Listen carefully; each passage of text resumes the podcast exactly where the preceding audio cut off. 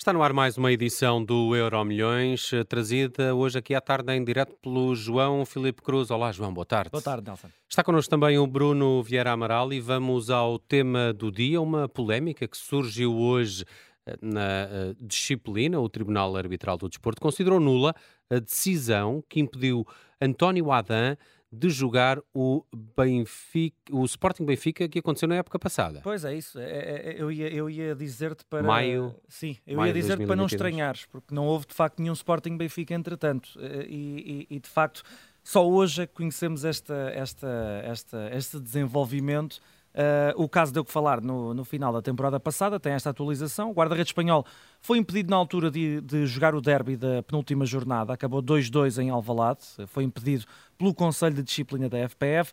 Em causa a expulsão na jornada anterior, na jornada 32, frente ao Marítimo. A Adan viu dois amarelos e os Leões uh, depois tentaram invocar um erro no relatório do árbitro Tiago Martins. O recurso até estava condenado a dar em nada, não fosse o facto de o Conselho de Disciplina não ter registado a audiência uh, do, do guarda-redes e o direito de defesa uh, que tinha antes da publicação do mapa de castigos para a jornada 33.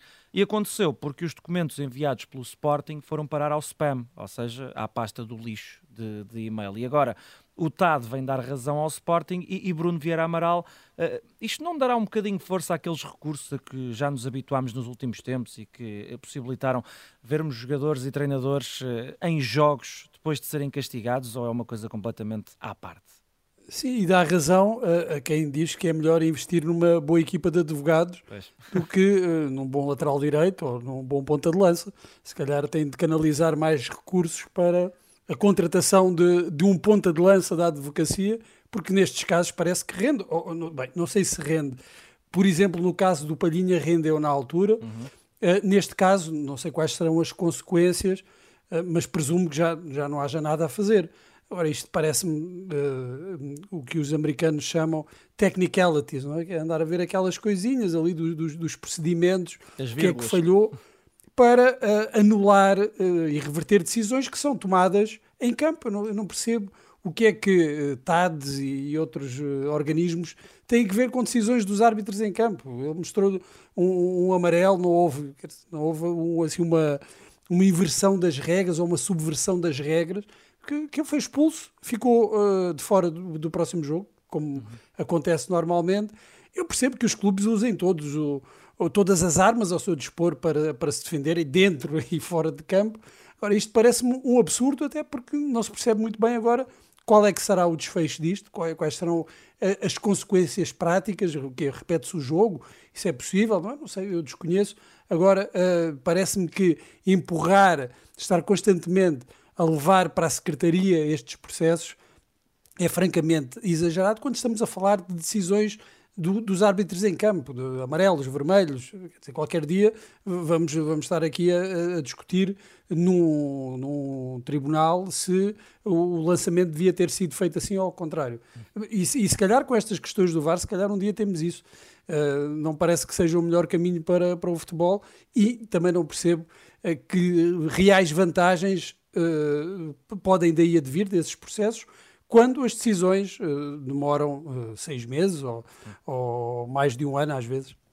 Porque agora Adam ficou prejudicado, não é? Pois, uh, Sim, na teoria... Agora a próxima vez que ele ficar de fora vai poder jogar para compensar Mas esta... o, que é, o que é que vamos fazer um então? Vamos, agora quando, quando um, um, jogador vir um amarelo ou vir um vermelho e o, e o clube decidir interpor um recurso, vamos, vamos esperar, suspende-se a as competições até que haja uma decisão do Tribunal, porque, quer dizer, se o Tribunal demora este tempo a decidir, eu acredito que seja o tempo normal de, uma decisão do, do TAD. Eh, o que, é, o que é que se vai fazer? Vai-se vai, vai ficar à espera? Uh, a homologação do, do, dos campeonatos fica suspensa até que todos esses casos uh, sejam, sejam avaliados? Não, isso parece muito estranho. Muito bem, vamos ao futuro. Qual será o futuro de Sheldrup no Benfica? O jovem extremo não teve papas na língua numa entrevista e falou sobre a saída do clube. É uma entrevista ao canal TV2 da Noruega, o país natal, do André Sheldrup, que foi contratado em janeiro uh, ao Nordsjælland por uh, eh, 9 milhões de euros, mas no final deste mês, que passou, há 12 dias, Uh, regressou aos dinamarqueses por empréstimo do Benfica. O extremo de 19 anos teve a certeza que tinha de sair depois de um jogo da pré-época, frente ao Feyenoord, em que acabou por ser o nono uh, a entrar uh, para, para campo, e esta foi para Sheldrup uh, a gota de água. Mas antes, o Extremo assegurou que tinha a garantia quando chegou à luz de que ia ter minutos, acabou por não acontecer, entrou no final de três jogos, dois na última época e, e no final da Supertaça contra o Futebol do Porto, e de acordo com Sheldrup, os treinos até corriam bem, sentia que podia ter minutos, mas na pré-época como já vimos, as coisas não correram da melhor forma. Apesar disso, e no final desta entrevista, o jogador garante que tem uma grande motivação para vingar no Estádio da Luz quando voltar do Norte Zealand. E a pergunta, Bruno, é como depois disto? Depois de, das, declarações das declarações dele? Não vi, não vi nada de, não de nada de normal. Não, nas declarações dele, acho que são declarações normais. Ele sentiu que um, se calhar merecia mais minutos por, por aquilo que estava a, a fazer nos treinos, uh, sentiu que uh, poderia ter lugar no plantel, e eu acho que o Benfica e qualquer outro clube, quando contrata jogadores, mais jovens ou menos jovens, deve ser com este espírito, é? que tenham um espírito uh, competitivo e que se achem com capacidade para fazer parte do plantel. obviamente poderão ter-lhe dito a determinada altura que contavam com ele para, para esta época, que iria uh, provavelmente ter mais minutos, mas depois o mercado também se mexe. Há contratações, umas uh, inesperadas, pelos vistos não foi o caso do Di Maria, que já, que já uh, seria uma contratação acertada há mais tempo, mas o Tiago Gouveia, por exemplo, ter ficado no, no plantel, pode ter sido uma decisão, pode às vezes ser um pormenor que faz com que um jogador seja emprestado, o Tiago Gouveia também já esteve emprestado, e o outro fique no, no plantel. Eu não vi aqui nada de polémico nestas eh, declarações. Ele tem uma frase, ele tem uma frase que é, eh, e isto é uma tradução livre, eh, nem tudo correu conforme planeado, tudo pode acontecer no futebol, o mundo do futebol é um mundo doente, nem tudo corre como planeado. não sei se isto pode, pode ter algum significado ou, ou se vai ter de explicá-lo. Esse doente aí parece-me um pouco, não sei se isso foi traduzido pelo, pois, pode ser um pelo Google genérico, é? Translator. Uhum, uhum. Uh, Parece-me um pouco deslocado, não, não consigo perceber o que é que ele terá. futebol no geral também, não é? O que é que ele terá querido dizer com isso? Agora, pelo resto das declarações, uhum. É? em contexto, essa declaração não, não, não, faz muito sentido, claro, porque ele, claro. na verdade, não, não está a atacar. Diz, a única coisa que ele diz é que lhe prometeram que ele teria mais minutos, mas ele, claro, percebe também que um clube, e ele também refere isso, com, com a, a grandeza do Benfica, com o nível do, do plantel com o nível que a equipa apresentou o ano passado, torna-se difícil para um jovem jogador, que ele é um jovem jogador, uma jovem promessa, conseguir ter esse, esse tempo. Uh, vai rodar, vai rodar num ambiente que ele conhece bem, num, numa equipa, como ele diz também, está nas competições europeias. O que ele tem de fazer é o trabalho dele, a parte dele, e voltar mais forte para o, para o ano que vem e tentar esse lugar que desta vez não, não conseguiu. Uhum. Schaldrup veio com outro jogador também escandinavo na altura. Que está, o Tengsted, que está no, plantel, está no plantel. E já marcou okay. um, um golinho. Não mas parece... os dois estavam praticamente ao mesmo nível. Sim, o que é que acontece era isso que eu ia dizer.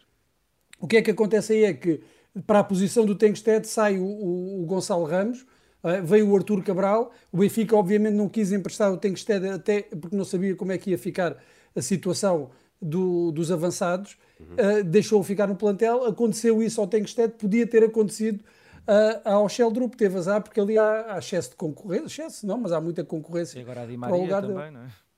É difícil. Hum.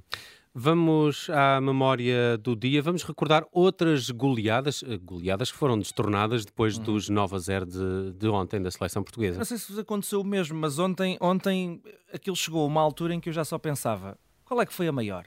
Uhum. Será que isto ainda pode ser a maior goleada de sempre? E, e, e, depois cheguei à conclusão que, depois do gol de Bruno Fernandes dos 8-0, tínhamos, oh, neste caso a seleção portuguesa tinha 7 minutos, mais os descontos, e estava a um golo de tornar eh, o jogo de ontem a maior goleada da história da, da seleção portuguesa. Uh, Portugal conseguiu dar 8-0, faça a expressão, atenção, uh, aplicar a chapa 8, como se costuma dizer no uhum. futebol, em dois jogos, curiosamente os dois frente ao Liechtenstein, que até está no nosso grupo uh, e na primeira jornada perdeu por 4-0, metade.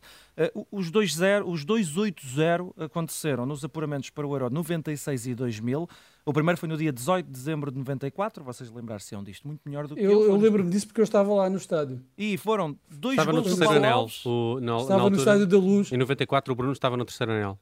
Não, não, não sei, já, não sei se era no terceiro anel Se era mais abaixo, mas uh, estava lá.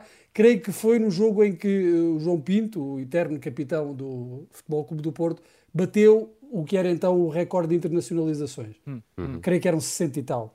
Mas, hum. mas foi 8-0, com dois gols do Paulo Alves, dois gols do Domingos Paciência. O João Vieira Pinto também marcou, o outro João Pinto. O, o Fernando Couto, o Folha e o Oceano, que falhou um penalti. Portanto, isto na verdade podia ter sido a maior goleada de sempre de Portugal. 18 de dezembro de 94. Depois, cinco anos mais tarde, o segundo 8-0, também ao Liechtenstein. Mudámos de Lisboa para Coimbra. O, jogo teve dois atrix e um bis. Dois atrix do Sapinto, um hat-trick do João Pinto e um bis de Rui Costa. Resultado, nós apurámos nesses, para esses 2 euros, obviamente, o de 96 e o de 2000. Uh, eh, na primeira fase de qualificação para o, o Euro 96, uh, terminámos em primeiro só com uma derrota, frente à segunda classificada, a República da Irlanda, sofremos 7 golos e no, no apuramento para o Euro 2000 tivemos uma derrota frente ao líder, acabámos em segundo, a Roménia, e sofremos 4 golos. Deixa-me só lembrar que ainda não sofremos nada. Deixa-me só lembrar que Portugal tem outra goleada por 8-0, mas não em jogos oficiais, foi hum. num particular em 2003 contra o Kuwait, Kuwait. Hum. em que Pauleta uh, não, não fez um hat-trick, fez um póquer. Hum. Uh, o Nuno Gomes fez um hat-trick e o Figo também uh, molhou a sopa. Mas isso tudo passou para segundo lugar, não é? Ontem. Pois, agora, agora são as, as, segundas maiores goleadas de sempre. Eu não sei, oh Bruno, tu estavas. Tu estavas eu ontem estava. Depois estava a falar com, com, com amigos e, e, e, tudo mais, e fico, fico sempre com aquela sensação que é. Uh, não jogamos nada, isto é conversa de café, atenção é pá, não jogamos nada, uh, mas depois uh, acontece um 9-0 e afinal eram os outros que não eram assim tão bons. Pois Sim. isso é. Isso Normalmente é, isto acontece é, muito connosco.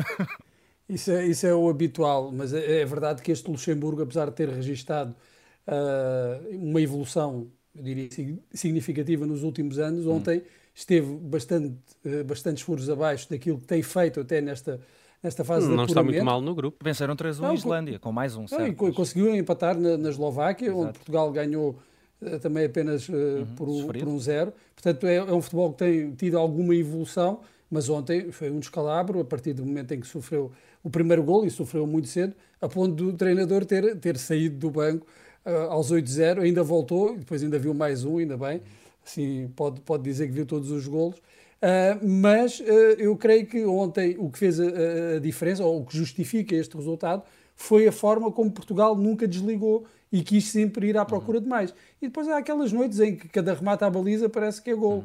Uh, e há quem diga um que essa é a maior assim. forma de respeito ao adversário, é não tirar o pé, não é? Pensa aí, é, dividem-se, não é? Dividem-se as opiniões. É verdade. Depois o que é que tu pois, ias fazer no resto dos minutos? Nós, não é? claro, eu lembro... estar ali a passar a bola. Não dava. E vocês lembram-se também de muitas ocasiões em que Portugal era acusado de contra equipas uh, de menor nomeada uh, desligar um bocadinho, às uhum. vezes desligar antes de uh, ligar. Certo, certo. Ou seja, de encarar estes jogos assim com alguma sobranceria uhum. e, e não entrar mesmo a sério. Ontem não se pode acusar a equipa disso, depois surge aqui essa conversa que tu estavas a referir, João Filipe, que é agora estamos a bater em mortos. Não é? bem, eh, eu fico mais contente quando a equipa mostra o empenho uh, que demonstrou ontem ao longo de todo o jogo. Serviu também para dar ali um bocadinho de motivação, porque eh, não nos esqueçamos que Roberto Martínez convocou João Félix por razões psicológicas. E foi uma e com aquele gol de ontem. Uhum. É, com aquele gol de ontem ele é capaz de ter poupado umas deslocações a um consultório. Muito bem, está feito o Euro Milhões, hoje com a edição do João Filipe Cruzes. Eh, João, obrigado. Até amanhã. Um abraço.